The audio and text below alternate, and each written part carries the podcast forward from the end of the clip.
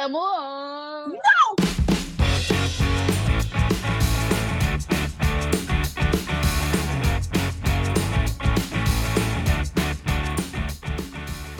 Olá, eu sou a Anne e eu tô aqui hoje com a Cris, com a Bia, com a Raquel, com a Tainá e com a Ana Luísa. E a gente vai falar sobre financiamento coletivo.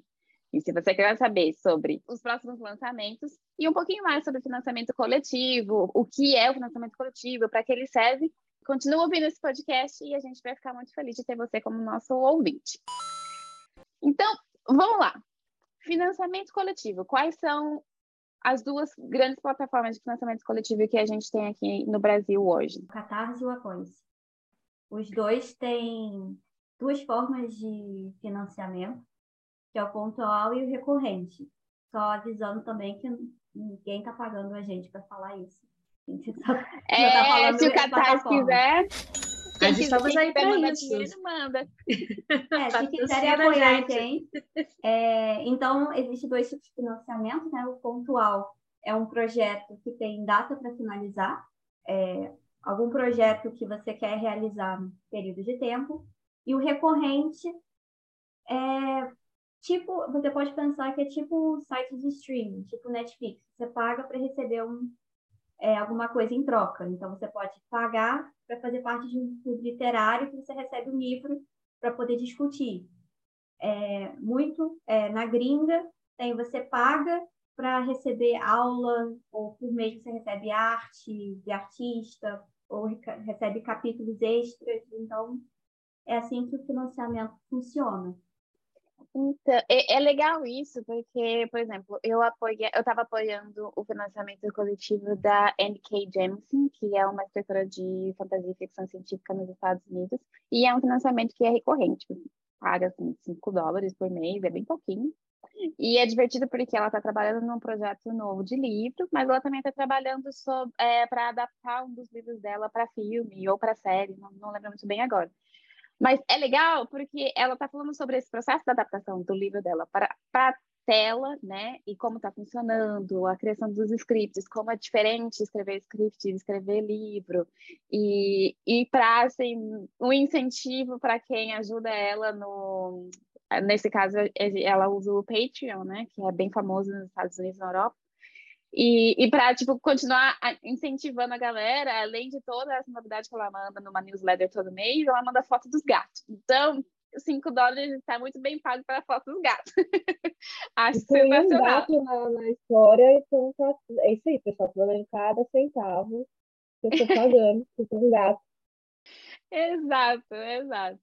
Quais os financiamentos coletivos que vocês já ajudaram, assim? Eu ajudei essa da, da Anakin Jameson, que é essa escritora americana, e eu acho que, por, que aqui fora foi só esse, mas aí tem financiamento coletivo de algumas autoras que são ah, colegas, conhecidas, e que eu acho que é super importante, assim, para autor independente, principalmente, o financiamento coletivo, ele dá aquele aquele empurrão para colocar o projeto, para fazer o projeto nascer de verdade, sem, sem ter que tirar do bolso aquele custo inicial que é alto para produzir, para imprimir, para fazer marketing, para tudo isso, né?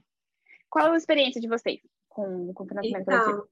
É, só para colocar um pouquinho antes do financiamento, é, tem duas, pelo menos pelo Catarse, que eu conheço, que é o que eu já apoiei, tem dois tipos de financiamento, não sei se a Ana mencionou, que é o Flex e o Outro Donado. Que o Flex, pelo que eu, que eu vi, andei lendo, é em período de tempo e as pessoas apoiam. Se mesmo que não chegue no, no valor que, que foi solicitado, foi pedido, que seria a meta do, do escritor ou de quem abriu o financiamento, ele vai acontecer e todas aquelas pessoas que apoiaram vão receber o produto. O tudo ou nada é assim, ou consegue a meta ou não. Mesmo que fique quase, o projeto não vai para frente. Então, todas, aquelas pessoas todas que apoiaram vão receber o dinheiro de volta. Então, ah. tem essas duas diferenças do flex pro ou tudo ou nada. Ah, não sabia, não. Tá, mas aí tem que...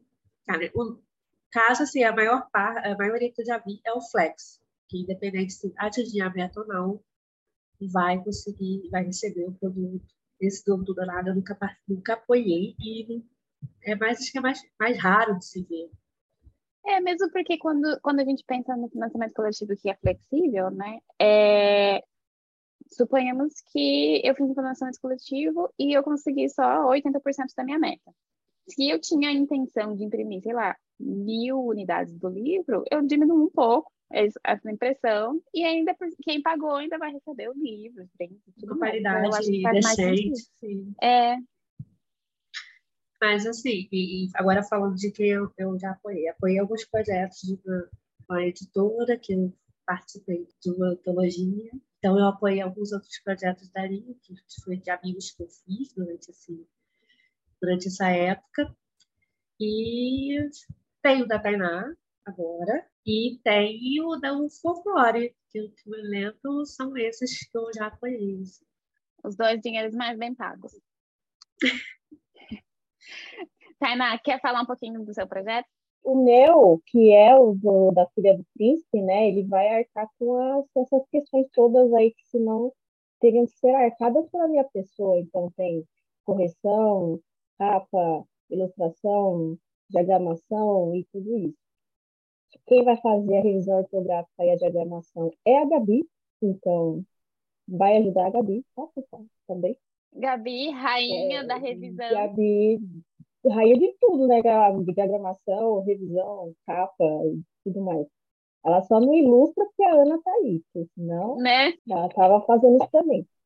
É, mas a minha, a meta que eu coloquei, é bem alta, na verdade, que é de 10 mil, que é para arcar com tudo isso. Mas eu coloquei o processo flex, né, que aqui explicou, exatamente por isso, porque, sei lá, acharia meio decepcionante, sabe? Você apoiar o projeto, não ter dado certo, e aí é decepcionante para você que ajudou e para a pessoa, sei lá, né? É estranho. Eu acho que fica uma vibe meio low, assim, né? Tipo, é, ah... tipo, não deu certo, sabe? Hum. E aí eu deixei o, o Flex. Atualmente, olhando a página que agora estamos com 1.030, com Uhul. 16 apoios, 10% da meta. É isso aí, pessoal. Tem que comemorar as pequenas felicidades da vida. Sim, é um passinho de cada vez. É... Vamos subir, vamos subir. Vai até novembro, então tranquilo, temos tempo. É... A ilustração já está já tá em processo aí, já recebi o rascunho já a detalhe está terminando, então muita coisa vai ser paga aí desses coletivos, né? E aí uhum. tem os brindes aí, tem o card, vai ter vela feita por quem? Gabi. Então, só para voltar aqui nesse assunto do. A gente já falou do financiamento coletivo, a gente falou é, os dois tipos de financiamentos coletivos, e agora você entrou meio assim no, no fluxo da sua, da sua explicação sobre o porquê você está fazendo financiamento coletivo. Né? Então, uhum. eu acho que isso é um ponto que é muito importante a gente discutir aqui, porque o autor, principalmente o autor independente, é uma pessoa que tem o trabalho que paga as contas e tem o trabalho da escrita que precisa de muito foco e precisa de muita determinação para você começar um livro e terminar um livro. Falo por experiência própria, porque estou eu aqui tentando terminar meu primeiro livro, mas eu já comecei outros três, sabe? E eu não tenho foco. Ih, olha lá, tá vendo? Não sou de ficar maluca, não, ó. Estão me julgando aí. Quem nunca, sabe? Então, é. eu tô tentando me concentrar e me disciplinar para escrever um livro do começo ao fim, depois termino o outro, mas tá difícil. Mas é legal a gente falar o porquê que o financiamento coletivo é uma ferramenta tão importante para a gente usar no nosso dia a dia como escritor independente. Porque se a gente quer lançar um livro e apesar que tem a opção de jogar ele lá como, como versão digital na Amazon e tudo mais, a Amazon paga muito pouco por página lida. Então, tipo, não é que a gente está buscando, assim, já de imediato ter um super retorno em, em relação a isso, mas a gente, a gente quer ser lido, eu acho, em primeiro lugar. Mas existe o trampo não só de escrever um livro, mas o trampo de revisar o livro, o trampo de diagramar o livro, o trampo da capa. E tudo isso depende de profissionais que você tem que contratar. E daí você tira o dinheiro do seu salário normal, do seu trampo que paga o boleto, para colocar e investir no seu trampo de escrita, sabe? Então, é, essa parte do por que a gente faz um financiamento coletivo, é, a gente tem a nossa, a gente escreve, e aí depois que a gente escreve o livro, às vezes a gente dá um tempo e reescreve ele, a gente passa para amigos lerem, e esse processo é, não tem custo. Mas às vezes você precisa de uma leitura crítica. Isso já é pago, como é, uma autora falou no, no Instagram, ela pagou 2.100 para fazer uma leitura crítica, que é o quê? Ler o livro todo, identificar pontos que estão com falhas, se a história está fluindo, se tem personagens ou cenas que não estão fazendo sentido. Depois disso, tem a revisão ortográfica do livro, que também custa por volta de dois mil, três mil reais, depende muito também do gênero que você está escrevendo, porque isso vai influenciar o número de palavras no momento que você está escrevendo. Ah, isso é verdade, isso é muito importante. É, o, o tamanho também, então, é, normalmente revisor ortográfico pega por palavra. Isso tudo altera o valor que você vai escolher. É, a gente julga muito o livro pela capa. Então, a gente, como autor independente, não é só escrever e querer ser lido, mas também, tipo, cara, eu quero ter meu livro físico. Eu quero que hum. alguém olhe para o meu livro e queira comprar. E muito também vem da capa. Então, a gente tem que investir numa pessoa que estude para fazer capa. E a capa não é você pegar uma imagem qualquer aleatória e botar o título. Você tem que pensar no gênero, quem, tipo, é, qual é a classificação do livro. Você também não vai contratar uma pessoa qualquer. Isso é, você tem que botar isso no, no, na ponta do lápis quando está pensando em financiamento. Depois, é, livros de fantasia que são fortes de financiamento coletivo, tem mapa, mapa, ilustração. Isso tudo, é, a cada ilustração você tem que pagar. Você, um personagem é um preço, dois personagens, um cenário é outro preço. Isso tudo eu fiz uma conta uma vez que dava em torno, em torno de 15 mil reais para você fazer um. Uau! É, fazer uma impressão boa. Tem que pagar o ISBN, que é o registro do livro. Uhum. Se você uhum. quiser ter o código de barra atrás para poder ser enviado para a biblioteca, essas coisas. Cada um é um valor diferente. Então, assim, vou fazer até o jabá da Lívia, que ela tem o um curso Meu Querido Livro Novo na Hotmart, e ela tem uma parte do curso dela que é só para financiamento. Ai, que legal. Você... E aí ela tem planilha, ela ensina você a planejar para quê? Para você já entrar pensando no lucro e você não ficar no vermelho. Uhum. Porque quando você faz um financiamento coletivo, você tem que pensar no, no seguinte: eu vou ter que ter esse dinheiro já começar a produzir enquanto o financiamento coletivo está rodando? Ou eu só vou começar a fazer tudo isso depois que o financiamento coletivo fechar. Porque tem datas. Quando você monta o seu financiamento coletivo e bota recompensa, você tem que dizer quando que você vai entregar o produto. É. Então, ah, é, já tenho, sei lá, 10 mil reais guardados aqui, então já vou começar a fazer a revisão, fazer os cards, mostrando isso para as pessoas, que quando eu receber o dinheiro, eu já vou conseguir enviar. Então, dois meses depois eu consigo enviar. Ah, não, não tem dinheiro nenhum. É, o dinheiro que você arrecada, 13% fica para a plataforma. 13%? 13%, independente se for catarse ou após. E ainda tem, tem pessoa que paga com boleto. Então, mesmo depois de fechar, você não recebe na hora o dinheiro. Leva pelo menos uns 20 dias para você receber o dinheiro. Mesmo assim, não é de uma vez. É parcelado. Então, você recebe, se não me engano, uns 70%, 80% de uma vez e depois o resto. Então, tudo isso eu tenho que botar na ponta do lápis. Ver, ó, consigo juntar esse dinheiro e aí vou usar para já pagar as ilustrações e usar as ilustrações como marketing para conseguir mais gente. Não, não vai dar, vou ter que fazer o marketing de outra forma, porque vai levar é, seis meses depois que as pessoas mandarem para mim, eu receber o dinheiro para conseguir devolver para as pessoas.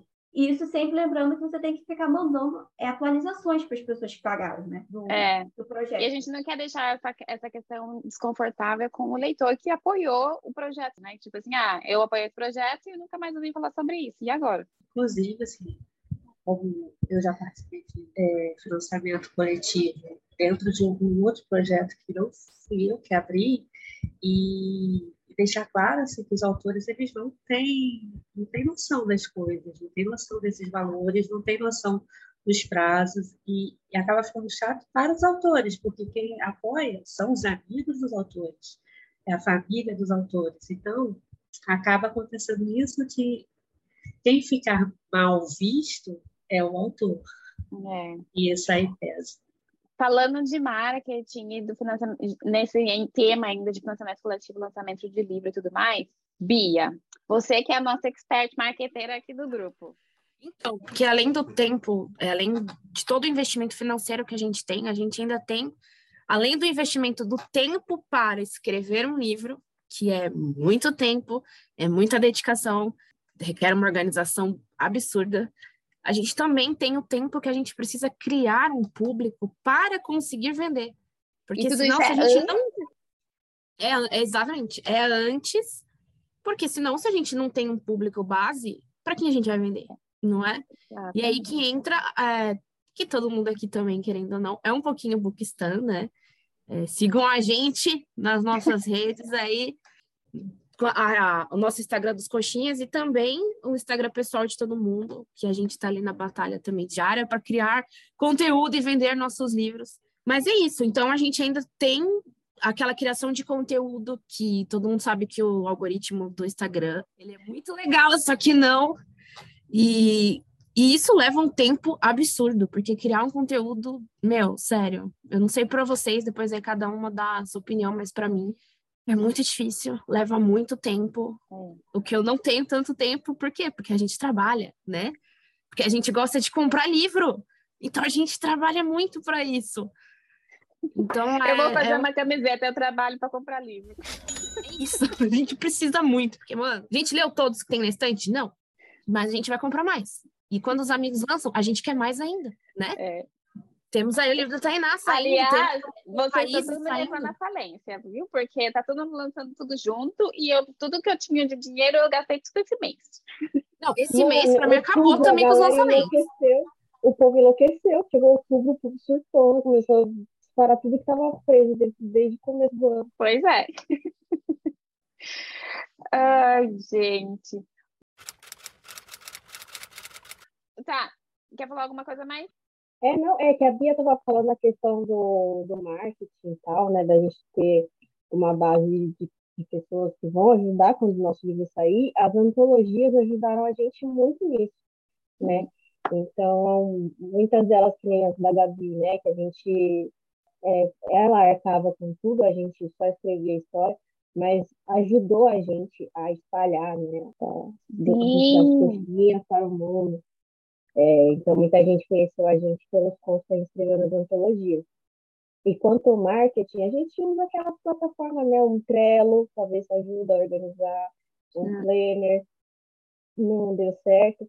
O Trello, o Trello tá indo, né? Tem que se organizar, porque senão... É, ah, Para mim, funciona bem o Trello. A única coisa que eu percebi, é. quando, quando se trata de marketing, Instagram, book Instagram e tudo isso, se, se, se, você tentar entrar nesse mundo e fazer o melhor do melhor do melhor, tem aquelas listas de vida impossíveis de seguir, sabe? Tá? Você tem que postar todo dia, porque você tem que postar rios, você tem que postar stories, não, você tem que postar isso, você tem que... Eu falei assim, gente, não vai dar. Não vai dar. Eu decidi esse, esse meio do ano aqui que eu vou postar quando tiver afim. O burnout vem, né? Ah, não dá. O, o Zuckerberg já gosta de mim, porque ele não me ajuda. Então, eu vou postar quando eu quiser. Quando der, né? Às vezes é assim, é. às vezes está no que é quando dá. É, já que a gente está falando de por que a gente faz esse financiamento coletivo e tal, uhum. é, é sempre bom lembrar também da responsabilidade jurídica, né? Que a gente tem com Sim. o dinheiro dos outros. Então, Sim. eu acho legal a nossa consultora jurídica, a nossa coxinha Aqui, a coxinha Raquel. advogata. Esse grupo é... de coxinha, minha gente, tem de tudo um pouco. Então, gente, a... o financiamento coletivo é muito bom. Só que você tem que pensar muito bem antes de fazer. A gente, só de entrar nas plataformas, você vê o que o público gosta mais, que é só olha os projetos que estão sendo mais bem é, apoiados, né? E também quando você entra ali no perfil do, de quem está com o projeto, você vê uma qualidade na, no que ele está oferecendo, porque você tem que oferecer algo para que o leitor ou o apoiador fala, não, eu vou apoiar isso daqui, mesmo que daqui a seis meses que eu venha ter. Porque dinheiro, dinheiro não é fácil para ninguém, né? Estamos vivendo economias que abalam. É, mas... nesse, nesse, Brasil que vivemos hoje, que o povo é, achava que não podia ficar pior, né, gente? Daí foi lá e ficou. Piorou. Mas assim, não é puxando para o lado da Thay ou para o lado das fadas barotas, mas você entra no projeto, você tem que querer participar dele. Entendeu? É como você passar numa vitrine, ver uma roupa e querer essa roupa. Então, eu olhei e falei, eu preciso ter a vela. Por mais que eu já tenha outra vela do, do universo, mas eu preciso ter aquela vela. Então, você tem que ser atrativo. Só que quando você promete um atrativo, você tem que cumprir ele. Eu apoiei a Thay no valor que vem a vela, e eu tenho que chegar a vela aqui. Se eu não vou gostar do cheiro, eu vou gostar. Se eu vou gostar da história ou não, isso aí não me foi prometido. Porque um trabalho autoral, você não, não tem resultado. Você não pode garantir o resultado. Você não, isso é uma coisa que nós autores temos que lidar.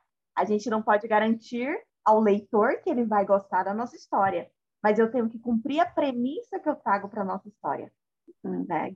Se eu prometo cards ilustrados, não, eu não estou prometendo da, a ilustração da Anne, ou da Aninha, ou da Bia, ou da Cristiane, mas eu estou prometendo cards ilustrados. A não ser que você fala cards ilustrados do ilustrador tal. Você tem que garantir isso para o seu apoiador.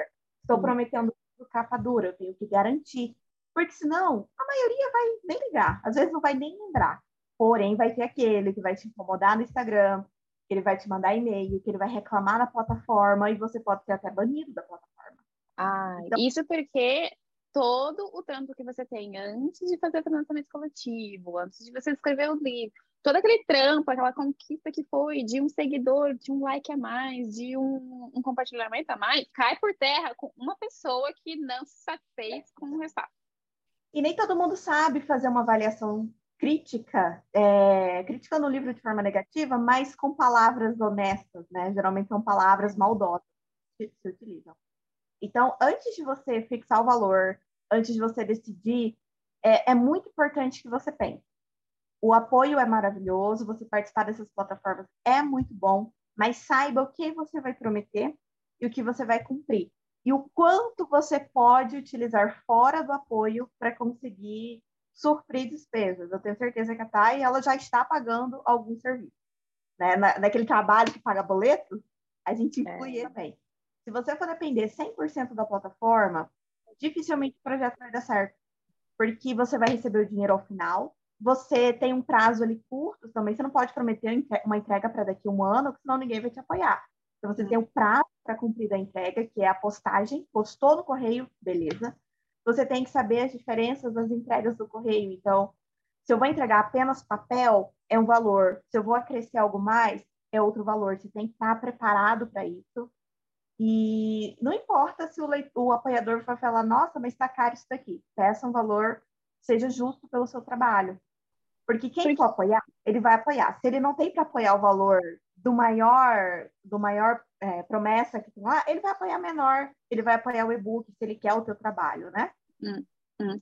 E além, de, porque além de todo o, a, eu acho que a Ana foi bem assim clara em todo o custo que vem na, na produção de um livro, a gente às vezes deixa de contar o fato de que a gente estuda para escrever um livro.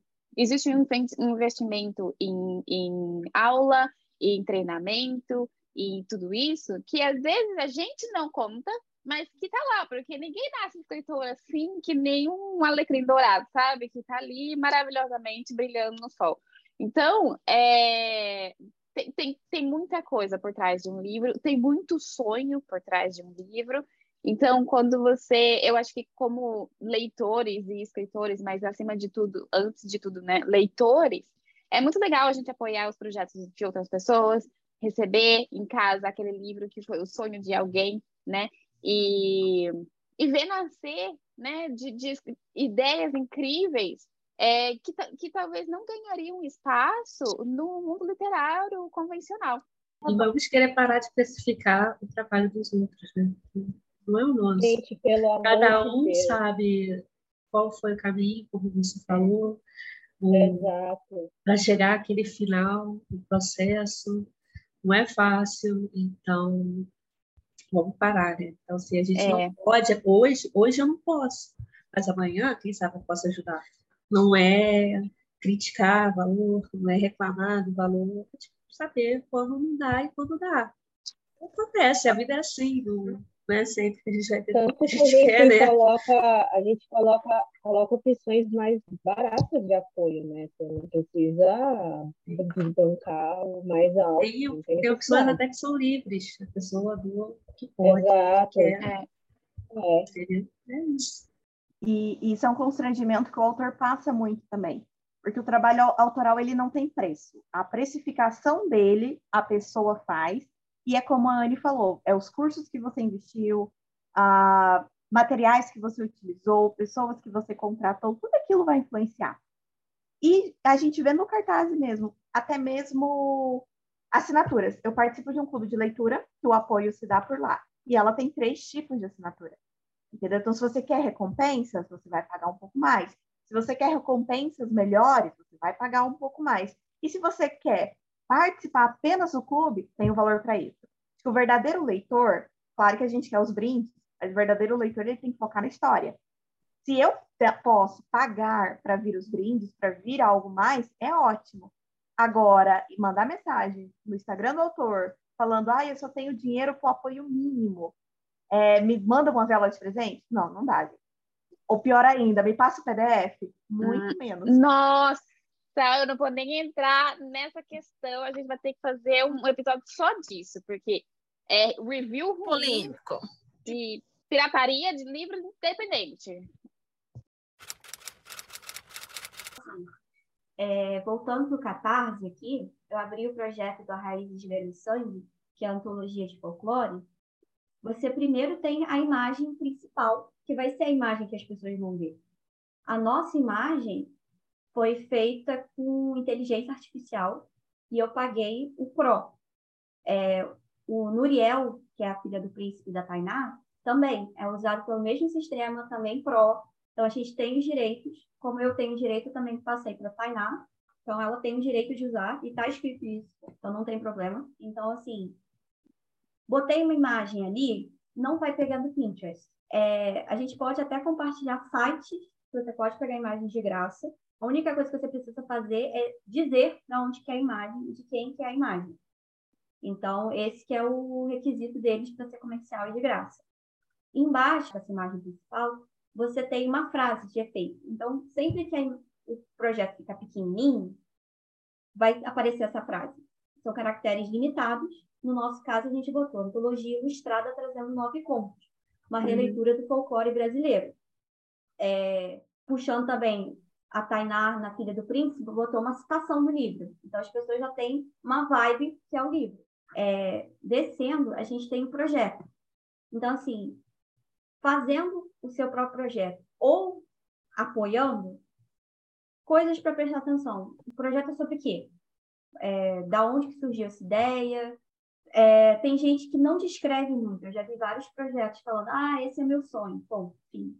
Tá, mas o que, que isso quer dizer? Você não está me dizendo nada. Então, Eu tenho que assim, lembrar que você está vendendo um produto para alguém. E para você vender um produto, esse é meu sonho, simplesmente não vende para ninguém nada. Porque, vamos ser sinceros, né? Todo mundo tem sonho, todo mundo quer ter seus sonhos apoiados. É... Esse livro, no nosso caso, é um folclore. Então, a Paloma que escreveu essa parte explicou como é que foi o nosso projeto, como que saiu esse projeto. É, a gente botou playlist da antologia, então uma pessoa pode ouvir as músicas que inspiraram a gente, ter uma saber da vibe. Uhum. Então, sinopse, a gente já tinha uma sinopse, a Tainá também já tinha uma sinopse, então a gente bota a nossa sinopse ali. No nosso caso, a gente já tinha a ficha técnica, então a gente já botou a ficha técnica. Se você não tiver, você não, você não precisa botar, você vai falando, que você tem como é, escrever e-mails para os apoiadores. Então, você pode disponibilizando depois. O Catarse, depois que você coloca no ar, o sobre, você pode mexer nele ainda. Uhum. É, as recompensas que não tiveram apoios, você pode mexer ainda. e você pode adicionar recompensa. Então, são duas coisas que você pode mexer depois que for aprovado. Então, você pode adicionar uma ficha técnica depois. É, depois que a gente já fez, tinha feito o marketing das recompensas, a gente botou imagens das recompensas. Então, a gente botou todas as imagens que foram feitas. Que assim, você está apoiando um projeto e você fala, mas o que, que tem nele? Como é que eu sei que esse projeto é de verdade? O que, que a pessoa. Tem que, que trazer o leitor para dentro é. do seu projeto, instigar aquele leitor a não só dar dinheiro para ti e apoiar o teu projeto financeiramente, mas instigar aquele leitor a esperar pelo projeto pronto, sabe? É. Criar essa antecipação que vai fazer ele ler o livro quando chegar em casa, sabe? Que ele, que ele vai adorar os brindes quando ele abrir o pacotinho e ver tudo junto, sabe? Então, o Catarse e, ou o Apoia-se, qualquer plataforma que você estiver usando como financiamento coletivo, ou que você estiver apoiando o projeto de alguém que está com financiamento coletivo nessas plataformas, tenta se identificar com aquele projeto para você colocar o dinheiro lá, né? Ou tenta fazer o seu leitor se identificar com o seu projeto para ele te apoiar. Porque o trampo do autor, no caso do, desses, desses financiamentos coletivos, é tipo começa muito antes do projeto no Catarse em si. Teve todo um trampo antes, teve toda uma idealização antes, teve todo um planejamento antes. Quando você vê o projeto lá no Catarse, já está na fase final já do lançamento do livro.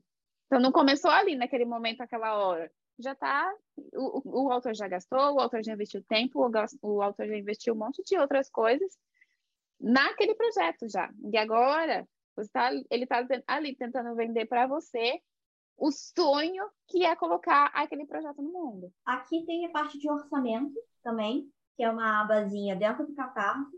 Então a gente botou que o dinheiro arrecadado vai ser para impressão dos livros, para marca-página, para os cards, papelaria, impressão de etiquetas. E o correio, você tem que pensar no tipo de frete. Livro impresso tem um frete. Você botou qualquer coisa que não seja livro impresso dentro do pacote, é outro frete. O frete é outra coisa que você vai ter que planejar antes, porque se você quiser com código de rastreio é um valor, se você quiser sem é outro. Se você vai botar é, marca-página e card, você até consegue botar no impresso físico, mas se você vai botar em outros é, vela, ecobag e tal, já não entra, entra, eu acho que se não engano, em. Então, uhum. tem que lembrar disso e planejar isso na hora de fazer o catarse para o valor já estar tá incluso ali. E aí eu acrescento, no nosso caso, a gente quis botar frete incluso, mas você não precisa botar o frete incluso. Só que aí fica assim, vamos supor, tá 60 reais, a pessoa vai pagar a recompensa 60 reais. O frete não está incluso, e o frete, sei lá, é 30 reais, você vai pagar 90. Então, uhum. ela, às vezes, se programa para pagar 60, tem que pagar 90 e desiste de comprar. É. Então, são coisas que você tem que pensar. Que, assim, é, o, o que eu vejo muito em projetos é a cada aumento de preço da recompensa, você ganha tudo que tem nos anteriores e uma coisa nova. Uma extra. Hum. Então, no nosso caso, o 60, o a mais é um pacote de 11 cards. E, assim, Estão lindos, por sinal. Se você está ouvindo esse podcast você não viu os, os cards do, do Raízes, minha gente, vocês não sabem o que vocês estão perdendo. Porque tá lindo, tá lindo demais. E aí, outra coisa que você tem que pensar na hora de fazer o, o seu planejamento é o card ou marca-página e tal tem tipos de é, finalização. E isso serve para o livro também. Cada um é um valor diferente. Então, sempre tem que lembrar é, de pensar nisso. É, e uma coisa que a Raquel falou, né, que a gente tem que aproveitar as tendências lá do, fora do Brasil, né, tipo de carta uhum. e tal. Uma coisa, talvez, é você bota na sinopse, você bota, ah, para amantes de livros do Neil Gaiman, por exemplo. Para quem gosta desse tipo de livro que está famoso e desse tipo de livro que está famoso. Uhum. Que a pessoa fala, poxa, eu já li esses dois livros gringos, eu gosto deles. Se esse tem a mesma vibe, talvez seja legal apoiar esse projeto. Uhum. Então, você usar outras coisas ao seu favor também. Nossa, eu achei incrível. Eu tinha muita coisa sobre, sobre o passo a passo ali do Catarse que eu não, não sabia, nunca fiz um Catarse eu mesma. Então, é, muito legal. Obrigada por compartilhar, Ana, toda a sua experiência. A gente está super empolgada para receber o Raízes Lendas de Sangue, porque é uma antologia que está lindíssima. Os contos estão incríveis, todos baseados no folclore brasileiro. Então, vocês vão ler histórias relacionadas ao nosso folclore com aquele pontinho diferente, um ponto de vista diferente. E eu tenho certeza que, que vocês vão amar esse projeto. Tá ainda, o Catarse ainda está aberto para quem quiser apoiar, o link vai estar aqui na descrição. Vamos finalizar essa parte falando um pouquinho sobre o terraço e a gente fecha com um pouco mais de detalhes sobre o universo. Eu quero deixar claro que terraço não estava nos planos, tá? Aqui do, desse podcast. Analisando as tendências do mercado atual, os prazos de necessidade de, do pré-lançamento, da pré-venda, do marketing, né? Que a gente precisa muito da Bia nisso. Ele vai ficar para o início do ano que vem. A, uhum. a questão dele, ele é um romance, ele não é das eras das fantasias de fadas e, e duendes, enfim.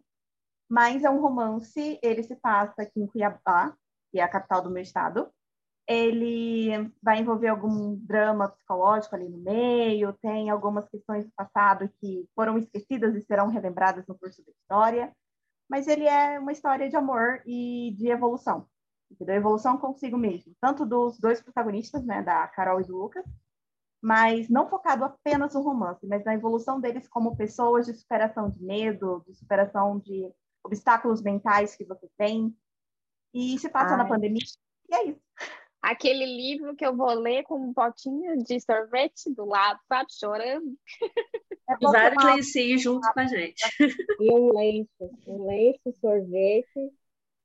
Eu acho que os brindes deveriam ser lenços. Fica...